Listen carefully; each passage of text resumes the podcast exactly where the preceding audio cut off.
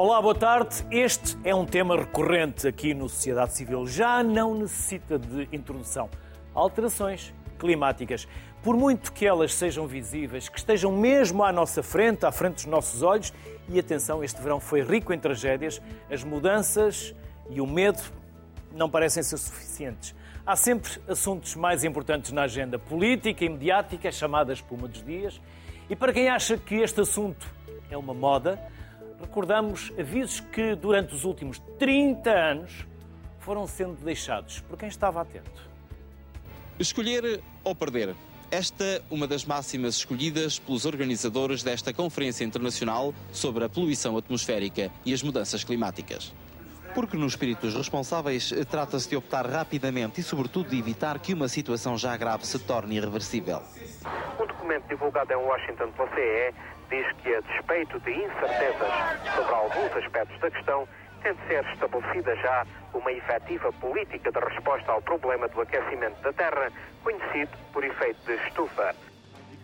Um início em tom pessimista. As Nações Unidas dizem que os países industrializados têm de fazer mais e melhor no combate ao aquecimento global da Terra. Nas primeiras intervenções da conferência, houve uma ideia sempre presente: se os níveis de dióxido de carbono emitidos para a atmosfera não baixarem, a temperatura no próximo século pode subir até 3 graus centígrados. Daqui a umas décadas, o verão será cada vez mais verão e o inverno menos inverno. O clima está a mudar, de que há alterações climáticas em curso e há uma probabilidade muito grande, eu diria uma probabilidade da ordem de 95%, de que essas alterações sejam antropogénicas, isto é, que sejam provocadas pelas emissões dos gases com efeito estufa, isto é, essencialmente do CO2, do dióxido de carbono. Os glaciares vão recuar, o nível médio das águas do mar vão subir, as florestas vão também sofrer alterações. Cada vez mais, uma certeza: registra-se um aumento da temperatura por causa da ação humana. É o famoso efeito estufa. As conclusões aí estão. Verão com tendência a ser mais quente e o inverno menos rigoroso, enquanto aumenta o risco de inundações na Europa do Norte e Centro, no Sul aumenta o risco de seca e a consequente certificação. O projeto reúne meia centena de cientistas que começaram a trabalhar em 99. Já apresentaram um relatório e garantem que os próximos anos vão trazer mudanças no clima do mundo e mudanças no clima do nosso país já as estudaram, já as identificaram, já sabem que impactos podem surgir, já fizeram propostas para evitar o pior e, sendo assim, fica a saber que nos próximos anos Portugal vai notar as diferenças.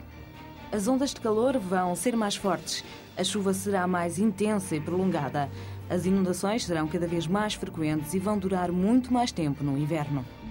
O maior estudo sobre alterações climáticas alguma vez feito em Portugal traça cenários, estudou impactos e medidas a adotar pelo país perante uma mudança já confirmada. A quantidade de dióxido de carbono na atmosfera aumentou 35% nos últimos 250 anos. Por isso, a temperatura média tem vindo a subir chuvadas intensas cada vez mais frequentes, com a tendência para se concentrarem nos meses de inverno, especialmente no norte de Portugal. Há muita chuva no inverno, contrapõem os cenários mais pessimistas, reduções no escoamento médio anual das águas na primavera, no verão e no outono e que na região do Algarve podem atingir 50% em 2050 ou mesmo 80% em 2100. É um alerta para as consequências das alterações climáticas e do aquecimento global do planeta. O aumento da temperatura nas águas dos oceanos faz diminuir a quantidade de fitoplâncton, microalgas responsáveis pela remoção de cerca de metade do dióxido de carbono da atmosfera, o principal gás causador do efeito estufa. Não se avizinha fácil o mundo este ano. 750 peritos avaliaram 30 riscos à escala mundial elegeram três como as grandes ameaças. A desigualdade económica, a polarização social e a intensificação das ameaças ambientais são padrões que persistem e que parecem estar para ficar. Cheias devastadoras na Índia, ondas de calor no Japão, incêndios nunca vistos nos Estados Unidos. As consequências das alterações climáticas são evidentes aos olhos de António Guterres, o secretário-geral da ONU vê o mundo demasiado apático e a caminhar para um ponto sem retorno. We are careering towards the edge of the abyss. A caminho do Parlamento Europeu em Bruxelas, centenas de pessoas manifestaram-se contra as alterações climáticas. As consequências negativas de eventos extremos já afetam 40% da população mundial. A mitigação deve ser feita em várias frentes. A neutralidade carbónica é um dos grandes desafios até 2050, tal como definido no Acordo de Paris. Um excelente apanhado destes últimos anos. Na próxima hora, o tema tem a atenção que realmente devia ter. Começamos a conversa com o Pedro Garrett, que é investigador e fundador da TuAdept, Ana Delicado, que é investigadora auxiliar do Instituto de Ciências Sociais da Universidade de Lisboa, e Pedro Matos Soares, investigador principal no Instituto Dom Luís da Faculdade de Ciências da Universidade de Lisboa. Aos três, desde já, obrigado por se juntarem a nós, pela simpatia e pelo tempo que nos vão dedicar. Pedro Garrett, vou começar por si. Veio uma guerra e já ninguém quer saber das alterações climáticas. A verdade é que tanto a guerra da Síria como a própria guerra da Ucrânia também têm problemas associados e também é uma guerra pela água. Pedro, concorda? O conflito, sim, sem dúvida, e obrigado pelo convite. Uh, sem dúvida que a água é um recurso que no presente século irá ser disputado por, uh, por todos nós, pelos seres humanos, pelas empresas, pelas nossas atividades, uh, pela agricultura, e realmente é, é, um recurso tendencialmente escasso e, e realmente há há muitas coisas no nosso sistema, na questão por base, na base do nosso sistema, que nós precisamos de mudar, que acelerar processos naturais para que a retenção da água e o uso mais eficiente da água seja possível. E, e é um desígnio, sem dúvida, para, não para um futuro distante e longínquo, mas para o, os dias presentes. Ana, no seguimento do que eu perguntei ao Pedro, relembrando que há 20 anos, quando foi a guerra do Iraque, o Pentágono já reconhecia que as próximas guerras seriam pelos últimos recursos à face da Terra, que aquelas ainda eram pelo petróleo, mas que as futuras seriam pela água. E, e andamos demasiado distraídos, com problemas que já não são de amanhã, já são de ontem. Pois, mas quando nós perguntamos às pessoas o que é que as preocupa mais, apesar de todas dizerem que estão muito preocupadas com as alterações climáticas, o facto é que quando nós fazemos inquéritos, o que vem à cabeça são as crises mais imediatas. É o desemprego, é a crise económica, é a subida dos preços. E de facto não é feita ainda a pressão suficiente sobre os governos para que ajam decisivamente. E sim, apesar de haver alguns cientistas que põem em causa esta atribuição direta entre catástrofes uh, naturais, muito entre aspas, e alterações climáticas, cada vez mais a ciência se tem aproximado da ideia que não é realmente possível medir quão mais prováveis e quão mais intensos são estes fenómenos. Agora, de facto, isto tem consequências sociais eh, quase inimagináveis e eu lembro-me cá já, talvez 10 anos, um sociólogo inglês, que infelizmente já falecido, dizia que numa abertura de todo o encontro de todos os sociólogos europeus, que o nosso futuro era o Mad Max, se não se arrepiasse caminho rapidamente. Mas passaram 10 anos e eu realmente não vejo que se tenha arrepiado caminho. Pedro, Pedro Matos Soares, porque o outro Pedro é o Pedro que tivemos há pouco e que daqui a pouco vamos voltar a ouvir, que é o Pedro Garrett. Temos dois Pedros, mas só para diferenciar.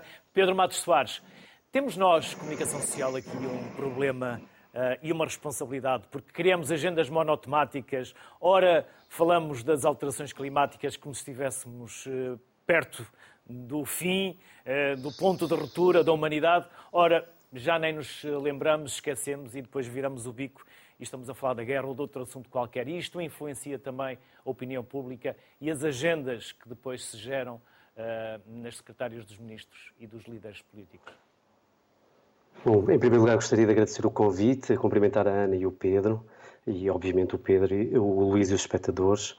Eu, eu, é uma excelente pergunta. Em primeiro lugar, eu gostava de realçar a vossa peça inicial, que é muitíssimo importante. Não é? A vossa peça inicial mostra o caminho de 30 anos de alertas relativamente a este processo acelerado eh, de transformação climática, de alteração climática, e, e, fala também do processo paralelo político. Quer dizer que uh, retrataram muitíssimo bem que não se trata de um, de, um, de um, processo de moda ou de alguns investigadores a quererem realçar um problema ambiental, uh, digamos, um pouco empolado, mas não, temos aqui eh, uma base científica muitíssimo clara. Eu, eu atrever-me-ia a ser mais enfático de, do que a Ana relativamente à ligação entre a ocorrência de extremos e a evidência científica clara dos modelos físico-matemáticos nesse sentido, com o processo das alterações climáticas antropogénicas, ou seja, das atividades humanas.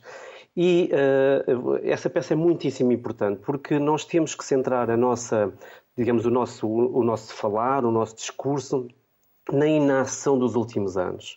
E quão diferente a nossa ação futura e presente uh, uh, pode, a nossa ação pode ter uma influência gigante nas consequências do futuro. E isto é muito importante. o Luís falou aqui de uma coisa relevantíssima, que é da consciencialização da opinião pública que os média, para o qual os média detêm, uma, digamos, uma, uma um, um palco privilegiado. E eu não diria que os médias são, eh, digamos, um culpado, são um dos atores que podem influenciar a sociedade num sentido positivo ou, por vezes, quando vão a reboque de um imediatismo um pouco exagerado, eh, podem ter um efeito nefasto no que é a necessidade de conscienciação, consciencialização pública de uma situação tão grave para as pessoas. E nós, quando estamos aqui a falar, eu gostava também de salientar isso, nós não estamos a falar do, do clima, nós estamos a falar de pessoas, nós estamos a falar de um problema que é um problema ambiental, mas nós vivemos num ambiente e os problemas ambientais têm como impacto direto a sobrevivência das pessoas e as suas atividades económicas, o seu bem-estar, tudo, tudo demais. Para sintetizar, Luís, eu, eu, eu, penso que todos nós temos, digamos, eu não diria uma culpa, eu não gosto de expurgar culpas, eu acho que temos que nos virar para o futuro, mas todos nós, atores, investigadores, atores políticos, sociedade como um todo, os média, temos algumas, digamos, algumas responsabilidades nesta inação de 30 anos. E não há dúvida sobre isso. Pedro Garrett, quais são os pontos de ruptura, ou os tipping points, se quisermos?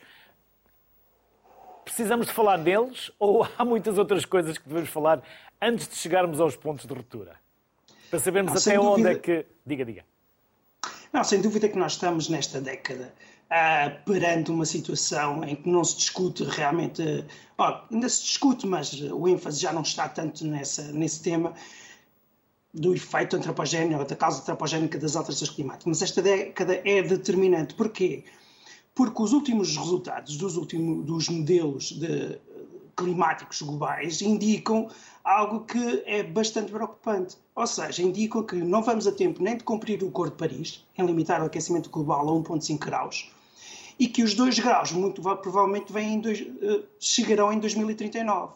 Ou seja, existe aqui um conjunto de impactos em cadeia que irão, uh, que estamos a começar a, a, a ver, a observar, que não conseguimos fazer com que eles uh, sejam revertidos. Muitos desses impactos estamos, por exemplo, a falar do degelo da Groenlândia, estamos a falar, por exemplo, de, de de, por exemplo, o impacto nas florestas tropicais, estamos a falar também nos recifes de coral, e todos esses impactos que muitas vezes são subestimados nos modelos, quando nós fazemos as projeções de curto, médio e longo prazo, esses dados que agora estão mais robustos e a ser incorporados nos novos modelos, uh, dão-nos esta realidade que é verdadeira, verdadeiramente alarmante, ou seja, estamos perante um cenário que é completamente diferente do que aquele que se verificava ah, em 2015, quando foi novamente pela, ah, pelas Nações Unidas reiterado que temos que agir e agir de forma rápida para diminuir as emissões de gás de efeito de estufa, que até agora ainda não aconteceu, ou seja, nós ainda nem sequer chegámos ao patamar da emissão de gases de efeito de estufa ter atingido um teto e, e a respectiva diminuição, não estamos ainda nessa fase. E ao nós estarmos nessa fase, estamos a, a, a gastar aquilo que é o nosso budget carbónico uh, e a, a, tentar acelerar ou, ou haver aqui um processo de, de, de, uma aceleração que tem que ser rápida, de transição energética, que permita eh, que os impactos sejam menos uh, gravosos dentro daquilo que já é previsível que aconteça. Ana, e qual é o papel da ciência na mobilização ou as polémicas que se geram à volta da ciência que muitas das vezes, mais do que informação, acabam por gerar confusão? Bom, isso tem sido deliberado. Uh, o consenso entre cientistas sobre a origem antropogénica das alterações climáticas tem décadas. Mas é, são as, e aí os mídias às vezes têm culpa, não tanto em Portugal, que em Portugal nós vivemos uma situação privilegiada de haver uma aliança forte entre os mídias e a ciência, e são, é dado pouco, muito pouco tempo de antena aos, aos negacionistas e às vozes e às contrárias. teorias da conspiração e às teorias da conspiração, felizmente, mas noutros países do mundo que se calhar têm um papel muito mais determinante que Portugal na, na, na mitigação das alterações climáticas, estas vozes dissonantes têm sido muito apoiadas pelos lobbies das indústrias petrolíferas e de outras indústrias que não têm interesse nenhum em mitigar as alterações climáticas e isso de facto cria a dúvida junto de alguma opinião pública e que não os torna tão disponíveis para pressionar o poder político para tomar as medidas decisivas, drásticas, neste momento que, que seriam necessárias. E, de facto, a persistência de, algum, de, alguma controvérsia científica, por exemplo, naquela questão da atribuição das, das catástrofes, eu acho que é, acaba por ser muito, muito contraproducente para ter a opinião pública do lado da, da ciência e a pressionar os, eh, os decisores. Mas eu vejo os cientistas neste momento a mobilizarem-se de uma forma muito forte ao Scientist Rebellion, que já tem um capítulo em Portugal, a fazerem ações muito públicas de protesto, de bloqueio, de, muito visíveis, e portanto eu acho que é isto é sinal do desespero que os cientistas chegaram para tentar fazer pensar a mensagem que isto é realmente urgente e é dramático. Pedro Matos Soares, estes pontos de ruptura, estes tipping points, são armadilhas, são inevitabilidades? Bom, eh, todo o que é a produção de conhecimento científico, digamos, eh, chancelado pela comunidade científica, são, são ferramentas importantes de conhecimento científico ao serviço da sociedade. Por isso, o estudo dos tipping points tem, digamos, tem como objetivo, quando comunicados à sociedade, alertar para problemas abruptos, transformações abruptas no sistema climático e que podem levar eh, Uh, implicitamente ou muito diretamente, melhor dizendo, a, a, a, mudanças no sistema climático que são irreversíveis e que levam, digamos, a transformações profundas nos ecossistemas e em muitas destes tipping points ao desaparecimento de ecossistemas. Pronto, isto uh, deve ser dito e, e são, são ferramentas importantes. Agora, do meu ponto de vista, eh, eu acho que quando nós falamos muito de tipping points, estamos, digamos, a, associar-nos a, uma, a, uma, uma narrativa um bocadinho demasiado catastrofista. E, às vezes, as narrativas demasiado catastrofistas podem, ter, podem ser contraproducentes do ponto de vista da ação climática da sociedade como um todo. Porquê? Porque nos centram numa, numa direção já sem qualquer eh, irreversibilidade, ou seja, estamos perdidos como sociedade, então não temos nada a fazer. E não. Uh, o que se passa, e o último relatório do IPCC é muito claro, e todos os resultados dos últimos anos, tal como o Pedro disse, são muito relevantes a contextualizar que sociedade vamos ter no futuro. Ou seja, se nós tivermos uma sociedade sem mitigação, ou seja, com o tipo de trajetória de emissões que temos presentemente, nós vamos atingir esses tipping points rapidamente, mas nem é preciso falarmos tipping points. Olhando para como o clima vai ser no futuro e os seus impactos diretos, são de uma desproporção e atingirão bilhões de pessoas no seu, na sua eh, capacidade de sobrevivência. Se nós mitigarmos, ou seja, como sociedade, se reduzirmos as emissões de, dos gases de estufa, e, e, quanto mais melhor, obviamente, temos, teremos um clima futuro muitíssimo mais, uh, digamos, vou utilizar uma palavra simples, ameno, ou seja, com menos alterações e menos nefastas, menos extremos e menos impactos em todos os setores da sociedade. E as pessoas não se podem escudar, digamos, em catastrofismos para não atuarem. Ou seja, nós temos que nos centrar quais é que são as visões que queremos do mundo e olhar para os impactos uh, na sociedade do que é um cenário mais ou menos concordante com Paris, Podemos não atingir Paris, mas se tivermos, um, se tivermos uma trajetória que seja de redução, temos um clima futuro muitíssimo diferente.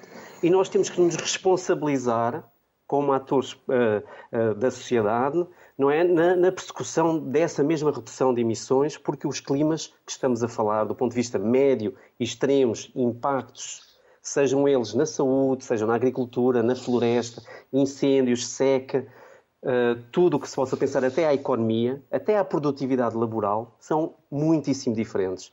E nós não nos podemos escudar em, nestes cenários muitíssimo maus para nada fazer. Temos que dizer assim, é a nossa escolha enquanto sociedade termos uma, uma viabilidade enquanto para o nosso desenvolvimento sustentável futuro ou não no contexto das alterações climáticas. Pedro Garrett, enquanto país mediterrâneo, nós estamos neste momento cada vez mais suscetíveis e sujeitos a secas e a cheias. Como é que vai ser o futuro? O que é que se perspectiva? Sem dúvida. Não é preciso ter grandes ah. bolas de cristal ou lançar as cartas. Não, realmente o que, o que é interessante, e, e, a peça que mostrou há bocado uh, espelha isso perfeitamente, que nós lançámos há quase 20 anos atrás uh, dois grandes estudos sobre o impacto das alterações climáticas e as medidas de adaptação. Esses dois grandes estudos foram não só pioneiros em Portugal, mas também inspiraram outros países na Europa e no mundo a fazerem o mesmo. E, e, já nessa altura se identificava que o impacto da, das cheias e das secas no clima mediterrâneo, nomeadamente em Portugal, iria ser significativo.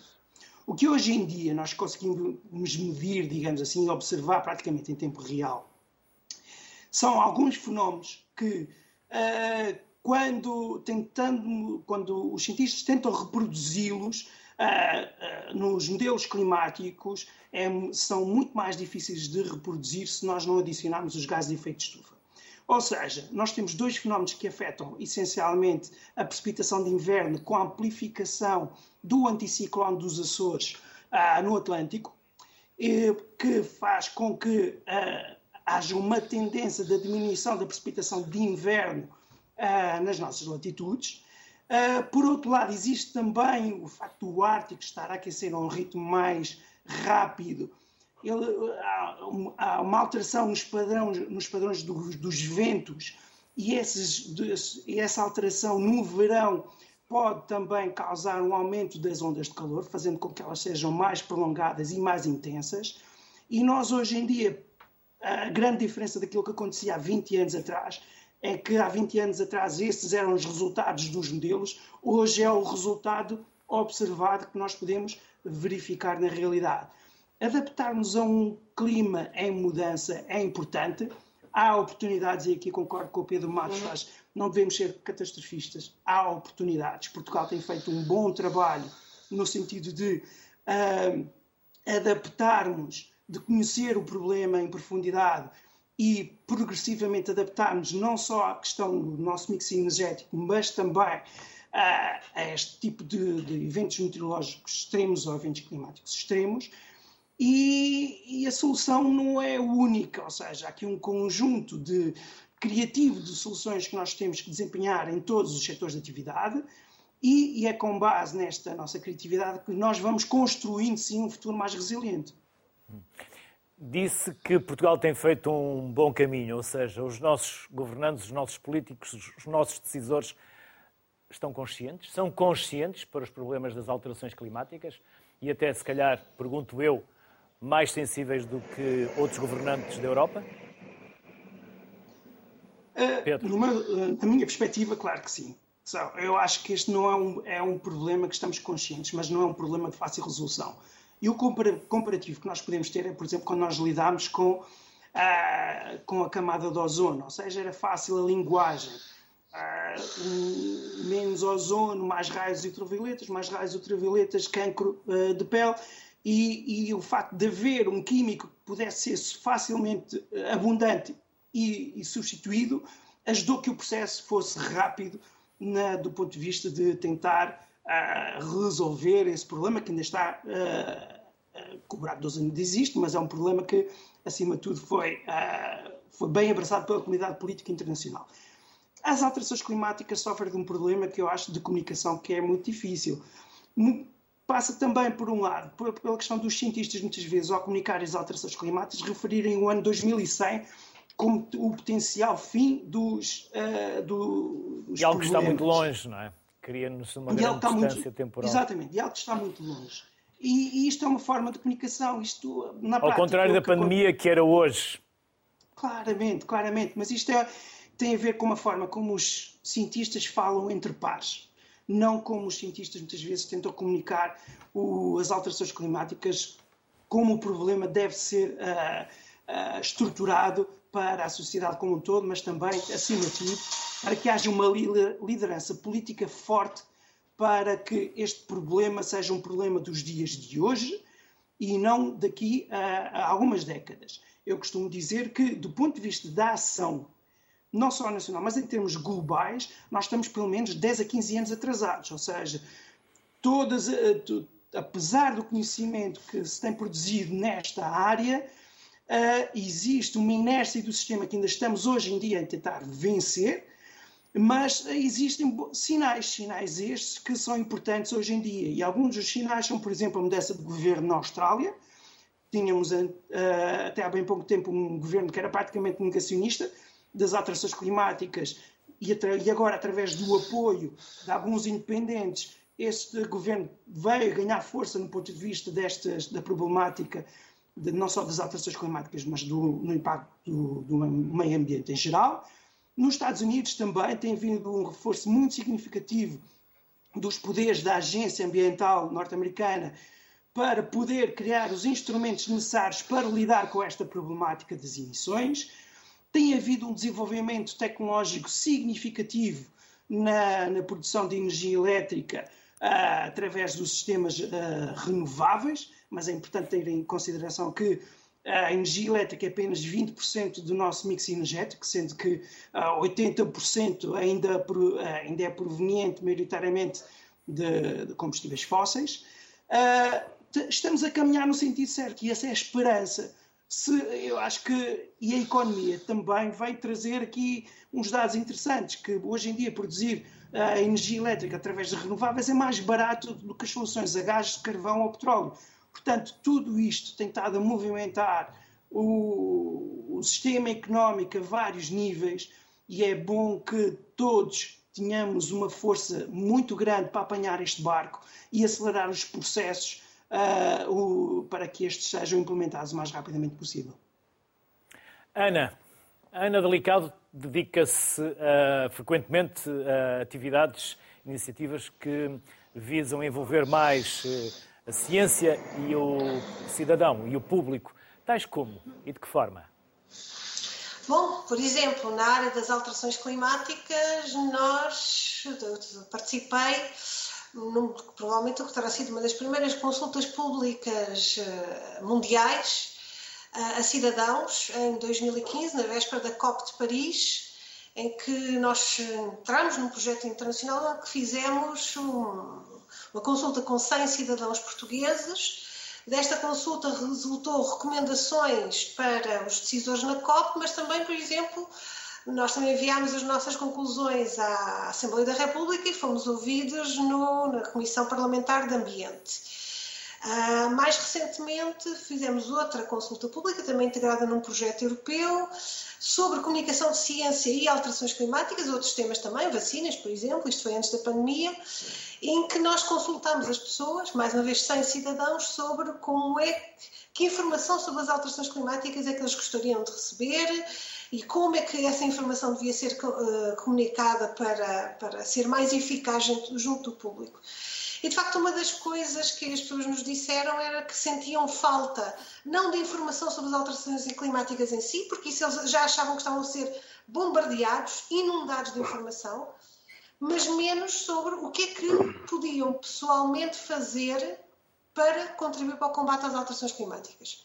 Que aí não havia muita informação sobre o que é que é a nível individual. E nós, de facto, constatamos, quando vemos os inquéritos que são feitos sobre as alterações climáticas e quando se pergunta às pessoas o que é que elas fizeram e a taxa de resposta mais elevada vai para a reciclagem, que, não sendo uma coisa despecienda, não tem um contributo direto, linear, para mitigar as alterações climáticas. Portanto, há de facto, acho que ainda há falta de informação sobre o que é que. Muitas das vezes há até uma confusão entre reciclagem e separação. Exatamente. Neste caso seria, as pessoas fazem a separação, as empresas depois farão a reciclagem. Mas neste caso, há muita falta de informação sobre o contributo individual. E aí eu tenho que ser crítica em relação aos nossos governantes. E peço desculpa ao Pedro por estar a, a discordar, mas sem ser no, no, campo energético, há muito pouca atuação uh, nacional nas outras dimensões. Porque o problema da energia é só uma das dimensões das alterações climáticas. Outra fonte muito importante são, é a agricultura intensiva, e sobre isso não há nada. Não há absolutamente nenhuma orientação, não há nenhuma, um, nenhumas guidelines, não há, não há políticas, por exemplo, dirigidas para a diminuição do consumo de carne. Aqui ao lado, em Espanha, eles têm um ministro do consumo que sofreu críticas horríveis quando sugeriu que as pessoas de facto deviam se esforçar por comer menos carne. E, mas cá em Portugal esse, esse, esse debate sobre a alimentação pura e simplesmente não existe. E é uma das lacunas, é de facto não haver guidance, não haver um discurso político à volta da mitigação na área dos transportes, na área do, da alimentação, noutras áreas em que de facto não é que os contributos individuais resolvam o problema, não estou nada convencida disso, mas fazem parte da solução e ajudam a mobilizar as pessoas para a importância deste problema. E eu acho que é isso que nos falta. Falta comunicar com as pessoas como é que elas se podem envolver diretamente. Porque aquilo que nós fazemos, estas consultas têm em 10 milhões de cidadãos, nós envolvemos 100. Houve um projeto também em vários municípios portugueses, que era o Clima Adapt, com a Faculdade de Ciências, com outras universidades, em que envolvíamos centenas, umas dezenas de pessoas em cada 18 municípios, se não me falha a memória. Isso não chega para chegar a toda a gente. Acho que tem de haver, de facto, uma informação científica muito mais direta, muito mais dirigida e que também seja respaldada por medidas políticas que apoiem, de facto, a mitigação das alterações climáticas. E essa comunicação direta feita como, Ana? Através dos média, através de fóruns, de fóruns, nas escolas, ah, como? Bom, nas escolas já há bastante, nós não, chegámos a fazer essa análise, há bastantes conteúdos já sobre alterações climáticas, mas, por exemplo, não sobre a questão da alimentação, nem dos transportes. Portanto, as escolas não, não, não poria de parte da escola. Os média têm um papel muito importante. E uma das coisas que nós eh, constatamos é que as pessoas sentem falta de programas de ciência na televisão. Não existem. Uh, não, já existiram, eram bastante populares até, mas desapareceram das grelhas. Luana, dou-lhe um exemplo. Há... Dou-lhe um exemplo. Nós somos um país inclinado para o mar e não temos um programa dedicado ao mar na televisão portuguesa. Há muitas lacunas. Os jornais tinham secções de ciência e deixaram de ter. Agora o público já tem uma secção de ambiente bastante interessante, mas, mas não há de facto este esforço de comunicação. E também aí os, eu devo dizer que as pessoas adoram os cientistas confiam nos cientistas. E, portanto, esforços de comunicação que envolvem cientistas diretamente são aqueles que têm maior probabilidade de ter bom acolhimento junto da, da opinião pública. Portanto, os meus colegas, que eu sei que já fazem bastante comunicação de ciência, não existam porque, porque funciona. As pessoas confiam nos cientistas mais do que qualquer outro grupo profissional em Portugal. É uma coisa extraordinária. Não sabem muito de ciência, mas não é preciso saber de ciência para gostar de ciência. E eu acho que é fácil convencê-las da necessidade de agir e de pressionar os governos para agir com base em informação científica e com base no, no, na figura do cientista. Pedro Matos Soares, há um roteiro. Qual é o projeto? Que projeto é este? Que roteiro é este? Bom, nós estamos a, de facto, temos um projeto em Portugal que é eh, promovido pela Agência Portuguesa do Ambiente, com a Direção-Geral do Território, a Faculdade de Ciências e o Banco de Portugal, que tem o nome eh, Roteiro Nacional para a Adaptação, em que se pretende eh, precisamente estudar quais é são os impactos das alterações climáticas em Portugal, incidindo nas áreas de grande vulnerabilidade, como é a questão dos incêndios florestais, dos recursos hídricos e das zonas costeiras.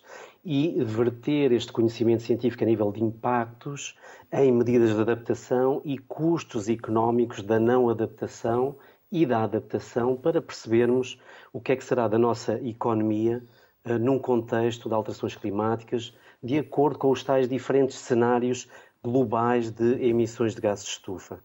É, digamos que, sintetizando, esta é a ambição do projeto, é um projeto muito ambicioso e que envolve muitas, muitos investigadores.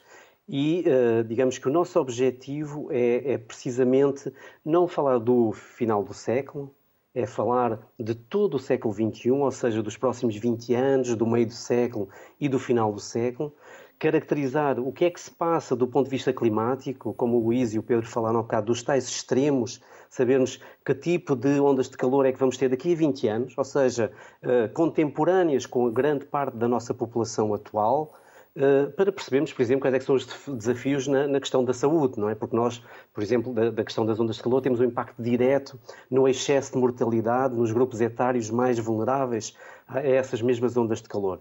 E nós queremos fazer, um, digamos, um roteiro do ponto de vista da evolução climática ao longo de todo o século, para percebermos quais é são os momentos e as necessidades de adaptação em face da evolução das emissões de gases de estufa globais.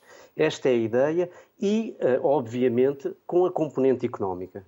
Porque todos os estudos apontam que o ónus económico para as nossas sociedades da não mitigação é um fardo, é muito maior do que os custos de adaptação.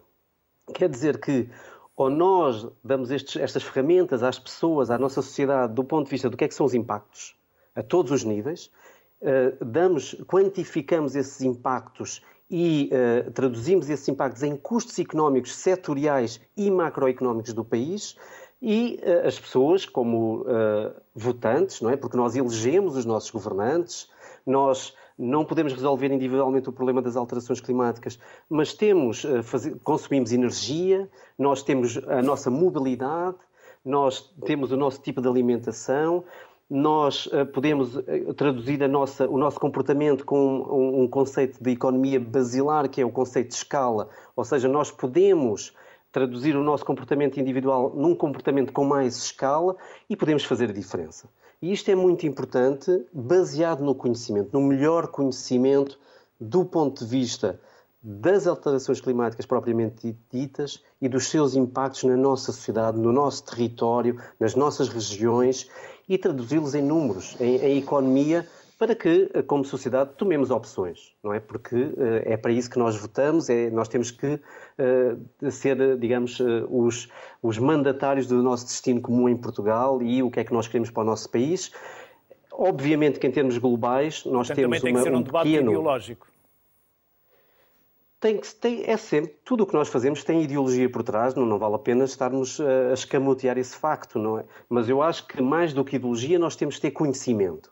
E tem que ser sempre o conhecimento melhor que a ciência produz e das ciências sociais, porque estas alterações não se fazem só com, com ciências exatas, de onde eu sou proveniente, nada disso. Tem que uh, incluir todos os saberes, porque nós não conseguimos chegar às, às pessoas sem ciências, ciências sociais. Esse foi um dos erros clássicos, de, digamos, das ciências duras durante muito tempo, e o Pedro implicitamente já falou dessa questão. Nós temos que ser muitíssimo inclusivos do ponto de vista dos saberes para ser mais eficientes, mais eficazes do ponto de vista da comunicação e da ação individual e coletiva. Pedro Matos Soares, Ana Delicado, Pedro Garrete, aos três, um enorme obrigado pelos contributos, conhecimentos e saberes e pela generosidade que tiver em partilhar connosco. Bem-ajam, saúde e até uma próxima. Muito obrigado. Até obrigado. à próxima. Obrigado. Obrigada. Continuamos a conversa com Rita Souza. A Rita é coordenadora do projeto ClickTour. Olá, Rita, boa tarde. Que projeto é este? Olá, boa tarde. Uh, antes de tudo, obrigada pelo, pelo convite para falar aqui um, um pouco sobre, sobre o ClickTour. O, o projeto é, de facto, na linha do que tem vindo a falar um, projeto de adaptação às alterações climáticas, portanto, não tem por objetivo fazer a redução das emissões de gases com efeito de estufa. Um, e trata essencialmente de dois nichos, portanto, do turismo em áreas protegidas. A ideia é isso, é tratar de criar um turismo resiliente às alterações climáticas em áreas protegidas e os casos de estudo são no norte de Portugal. Esse é o, o objetivo global. Este é um projeto que já, já vai a meio, termina uh, em maio do próximo ano. Uh, e tem duas grandes linhas de desenvolvimento que normalmente nas questões de alterações climáticas não andam muito de mãos juntas, que é a parte mais económica e a parte socioeconómica com a parte da análise de risco. Portanto, tentar fazer então aquela ligação de uh, medir os impactos, um, os impactos ao nível uh, da realidade económica das pessoas e, neste caso concreto, de perceber como é que o turismo pode ser uh, prejudicado ou como é que se pode criar um turismo sustentável e resiliente uh, que consiga lidar nestas áreas com alterações climáticas. Rita, Isto é quais... sim o, o grande sim. Quais são os detalhes do, do, do, do estudo do projeto? Que zonas, por exemplo, que é que onde se focam? Portanto, nós, nós uh, geograficamente, os três casos de estudo são o Parque Nacional Penedo de Gerês, sendo o nosso único parque nacional. Temos um para, uh, que nos permite avaliar a parte, a parte dos impactos costeiros, portanto, o Parque Natural do Litoral Norte, na zona de Esposende, e temos o mais pequeno parque natural do, do país, que é o Parque Natural do Alvão. E, portanto, nestes três, nestas três realidades, uh, nós o que temos essencialmente enfim, temos um, um, uma análise de chapéu, isto é um projeto de investigação, portanto, é um projeto também desenvolvido ao nível académico pela Universidade de Minho, mas em mãos dadas em parcerias com o ICNF, que nos permite então fazer toda esta ligação ao terreno. E portanto nós uh, temos um primeiro chapéu de avaliação do impacto económico, temos a, a, o grupo que faz a análise de risco, digamos nessa análise de risco climático, em concreto tudo o que estivemos a falar até agora, o que estivemos a ouvir no programa até agora, os incêndios florestais, a subida das águas do nível médio das águas do mar, os eventos extremos, a precipitação a um nível ou, ou de uma forma que não é a, a ideal, a, ou a ausência dela também, e portanto todos esses impactos vão dar origem a um modelo de risco que nós vamos imbuir num modelo uh, de análise eh, económica e que vamos tentar perceber então quais é que são os impactos setoriais, nomeadamente no turismo, eh, destas, desta nova realidade climática para 2050 ou anos posteriores. Isto é sim o um grande chapéu, portanto é, é, é grande ideia. Depois temos alguns casos de estudo, essencialmente quatro, que nos permitem olhar com mais algum detalhe para as realidades dos, dos parques. Portanto, no Parque, no parque do Litoral Norte, uh, com a zona costeira, vamos uh, atender em particular ao valor dos ecossistemas e perceber o que é que estes ecossistemas têm de, de valor para o turismo náutico. Portanto, é um pormenor que nos vai permitir perceber quais é são os impactos uh, para, aquelas, para aquela população da subida das águas do mar, essencialmente, e erosão costeira também. Uh, temos o, no Parque Natural do Alvão a valoração de um, de um turismo que é muito pontual e que não é o ideal para aquela região e que poderia ser um nicho que permitia às pessoas desenvolver um futuro sustentável naquela região do interior. E no, no, no Jerez, o que estamos mais a olhar é uma perspectiva mais uh, financeira, uh, utilizando como caso de estudo uh, estes municípios deste parque para avaliar a possibilidade de termos taxas turísticas como já temos noutros municípios do país. E, portanto, ligando estas peças todas, o que nós pretendemos é chegar ao fim e dizer muito bem, nós temos um, um turismo, tirar uma fotografia ao turismo neste momento nestas regiões, perceber como é que estas zonas vão ser impactadas por, pelas alterações climáticas e, uh, em consequência, esse turismo e como é que se podem ligar estas duas coisas para promover o desenvolvimento das, uh, destas regiões. Rita, e terminado esse estudo, as conclusões não vão ficar na gaveta, vão ser partilhadas com quem? e de que forma? Portanto, o que nós pretendemos fazer é continuar eh, o trabalho. O trabalho pode ser replicado tanto para outras áreas como para, eh, como para outras, outras áreas geográficas, como para outras áreas setoriais, não necessariamente só o turismo que vamos ficar é com um modelo que vai permitir finalmente perceber os, uh, as vulnerabilidades, fazer a ligação das vulnerabilidades socioeconómicas, porque o que estávamos a, a ver antes é que existe este desfazamento esta uh, dificuldade de ligação do que é que são as variáveis mais uh, naturais, não é? Porque este é um problema que é, estavam a dizer, inicialmente ambiental, mas no fundo as alterações climáticas são muito mais que isso. São um problema de, uh, quase que educacional e são um problema de valores. Porque é muito, é muito difícil nós conseguirmos convencer, se é que posso usar esta palavra, as, uh, as gerações de que temos que realmente piorar um bocadinho ou, ou, ou, melhorar, por outra via, ou melhorar o nosso cuidado com o ambiente ou uh, deixar de dar tanta, tanta preocupação, dar tanta atenção a questões uh, menos sustentáveis. E, portanto, o que nós queremos é mudar esta perspectiva da ligação aos, aos, à, à, à vulnerabilidade social, tentar criar indicadores, tentar trazer uh, indicadores do que é que pode ser o impacto socioeconómico. No futuro, então, pretendemos é isso, é ajudar e apoiar os municípios a terem estas ferramentas para lidar com, com as alterações climáticas de uma forma mais próxima à população.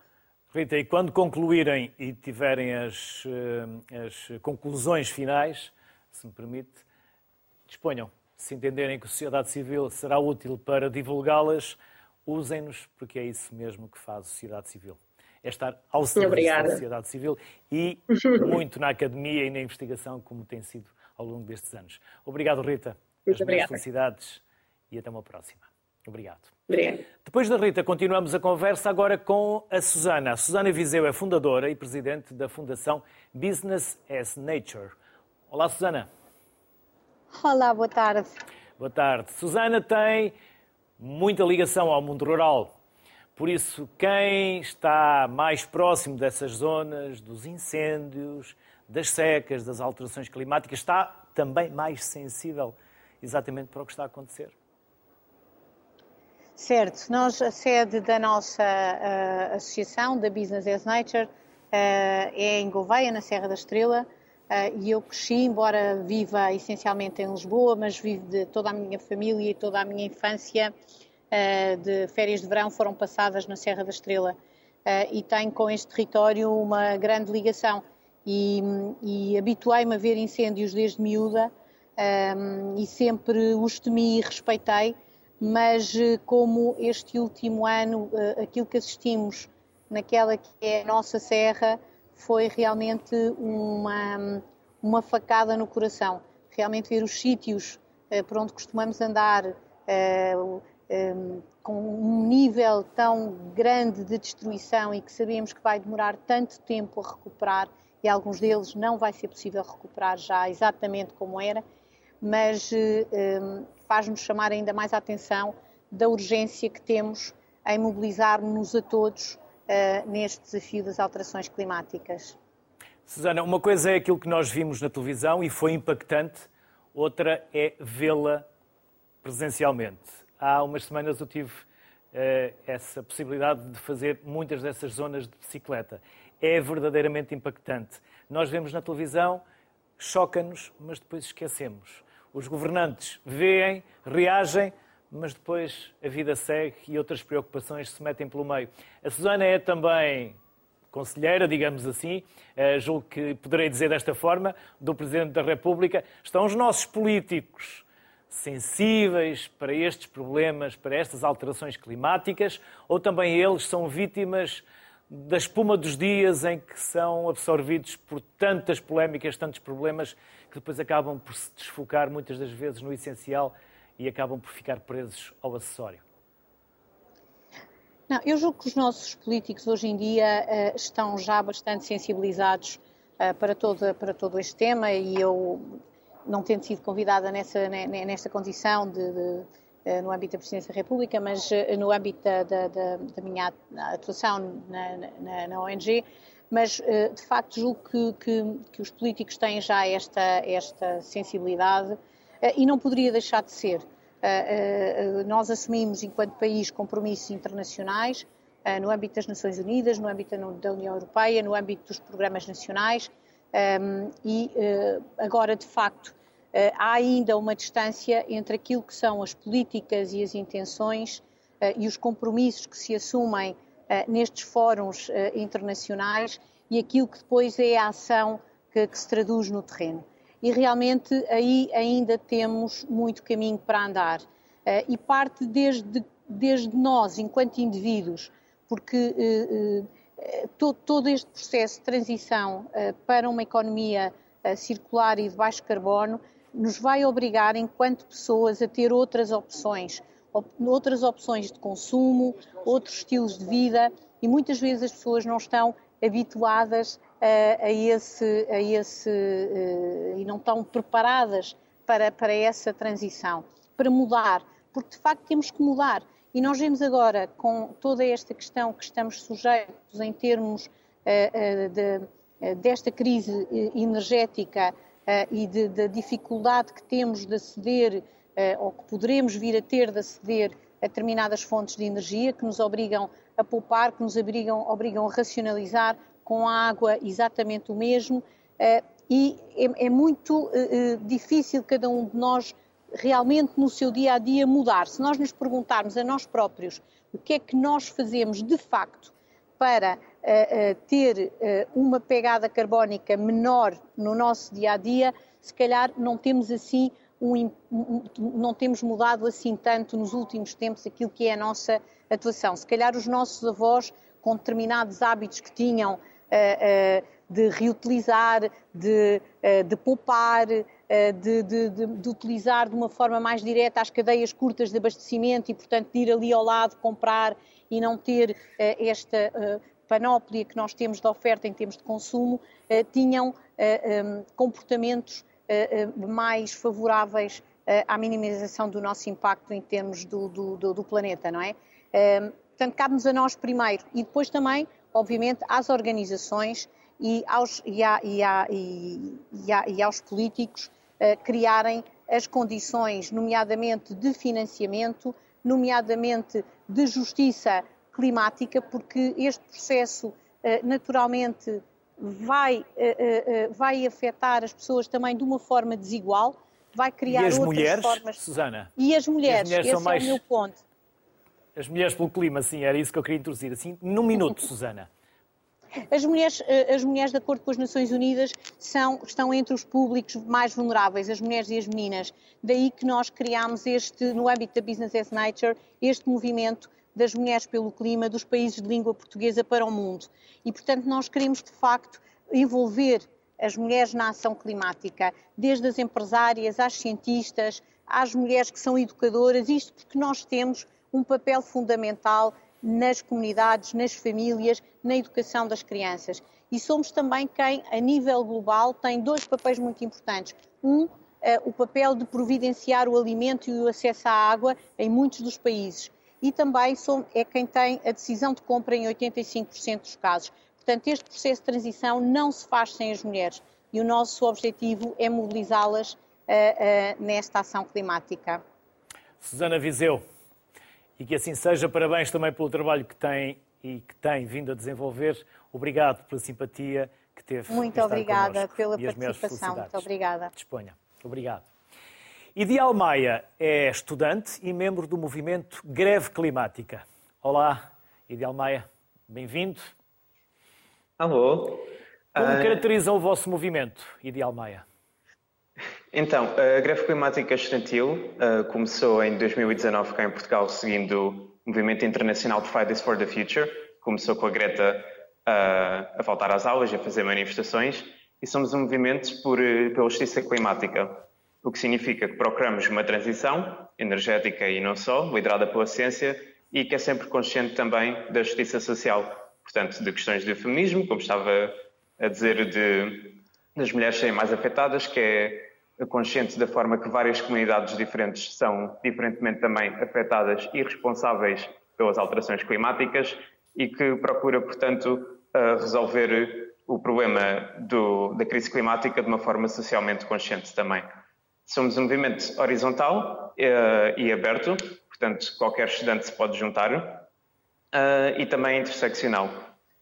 E pronto, como também já disse, o movimento internacional, não só porque começou internacionalmente com a Greta na Suécia, mas também porque o nosso principal objetivo é acabar com a economia fóssil, é acabar com a dependência uh, da, da nossa economia dos uh, combustíveis fósseis e isto é impossível de se fazer a uh, um nível nacional, é apenas possível acabar com uma economia destas trabalhando internacionalmente e, portanto, o movimento trabalha também nesse nível.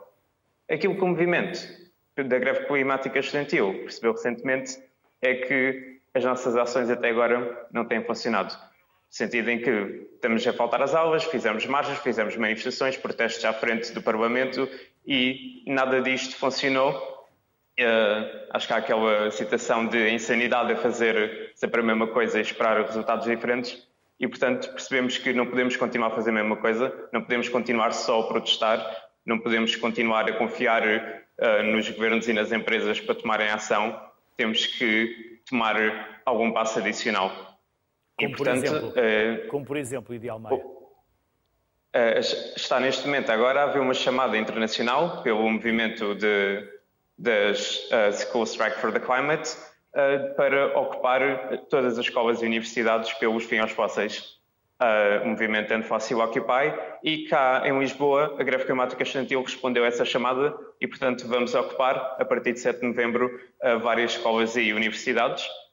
As nossas exigências sendo os fins aos fósseis até 2030 e uh, os fins aos fósseis no governo. Portanto, a admissão imediata do Ministro da Economia, António Costa e Silva, que, antes de exercer esse cargo, era também uh, CEO da Partex, uma petrolífera, durante 20 anos, e parece que ainda não percebeu bem que mudou de cargo desde então.